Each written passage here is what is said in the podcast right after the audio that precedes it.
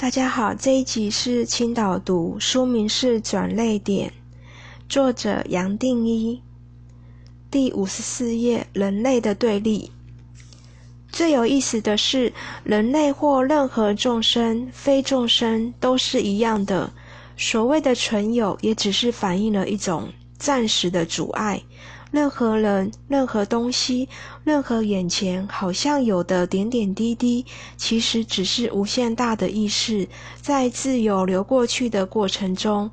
在很短的时间里遇到了一点阻碍，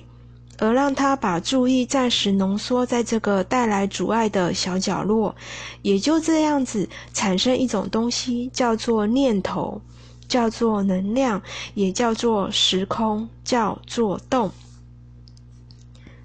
对整体这些暂时的现象，包括所有的观念，其实没有一点代表性，更不用讲，根本没有绝对的重要性，最多只是在主体和客体的和客体的两点之间暂时设立起来的关系。我才会讲，你如果要完全自由，首先要抛开或轻松的看穿所有的观念。你只是让观念来，让观念走，而选择不要再让任何观念带走，不让任何观念带走，你也可能发现，没有什么观念是真的，或需要特别说它是假的。观念本身或它的真假，对你再也没有什么代表性。如果你的头脑还有一点阻碍、一点对立，你才有可能一种东西叫做观念。就像前面提到，观念和念头本身是反映一种摩擦，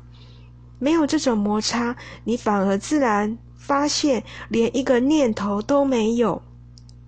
而且你也懒得有。你可能老早也发现，没有一个事实可以称为是真实。任何事实，无论你认为它有多确定、多么当然，只要往下探讨，到最后就会发现，所谓的事实，不光只是反映某一个角落，而本身还带来一种阻碍或是一种枷锁。认定某一个事实，也就让你守住某一个逻辑、某一套剧本。而透过这套剧本，你的头脑才可以从中得到意义。然而，换一个人有一套不同的逻辑，反而这个意义也就跟着不同。你再仔细观察周边，也自然发现，人好像可以分成所谓左派或右派。最有意思的是，就连对同一个事实和发生不同倾向的人，会得到完同完全不同的理解。这一来，不同的派别要沟通，可以说是难上加难。就这样，社会只会越来越两极化。不同理念的群主群体几乎无法沟通，甚至还要造出群主的撕裂。这种趋势在全球各个角落都是一样的。有了社群媒体的方便，这种两极化和撕裂几乎已经到了极端的地步。你仔细观察，即使只是一个普通人，眼前都有几百种新闻和资讯来源可以选择。通讯工具的方便，让你随时可以依照自己心理偏好的价值观来选择接受什么资讯。而社群媒体甚至还透过复杂而不断改善的演算法，顺着你的偏好和习惯，推送给你更多你会想看的消息。这么发展下去的结果会是什么？你应该自己知道了。你本来就已经带着某种对立和阻碍，透过某种立场在看世界。你的立场也只是反映你所受的教育、家庭背景、所属的社会阶层、生存的利益为基础。只不过你已经相当受限的立场，对世界。或对自己的看法，就这样又透过这种表面好像很丰富的选择，反而变得更狭窄。在这个随时发生选择、强化而缩窄选择的过程中，即使你平时并不张扬，认为别人都不知道你的属性和倾向，但光是透过你一再的选择接收或拒绝某些来源的消息，你其实已经被社群媒体的大数据演算法归类成左派或右派、自由派或保守派。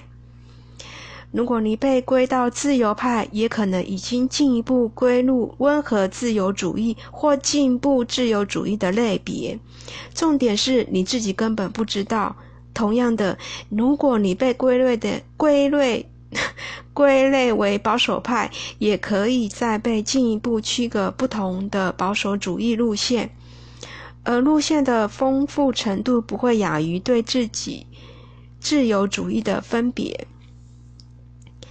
这里只是用保守或自由的标签作为例子，但其实，在生活的每个角落，你也可能随时在做类别的排比和区隔，不断的为自己、为别人做各种归类。即使你不愿意被别人划入某一类，但是不知不觉中，你的行为其实就活出那个类别的内涵。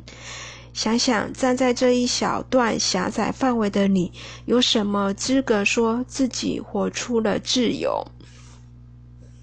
好，谢谢收听，拜拜。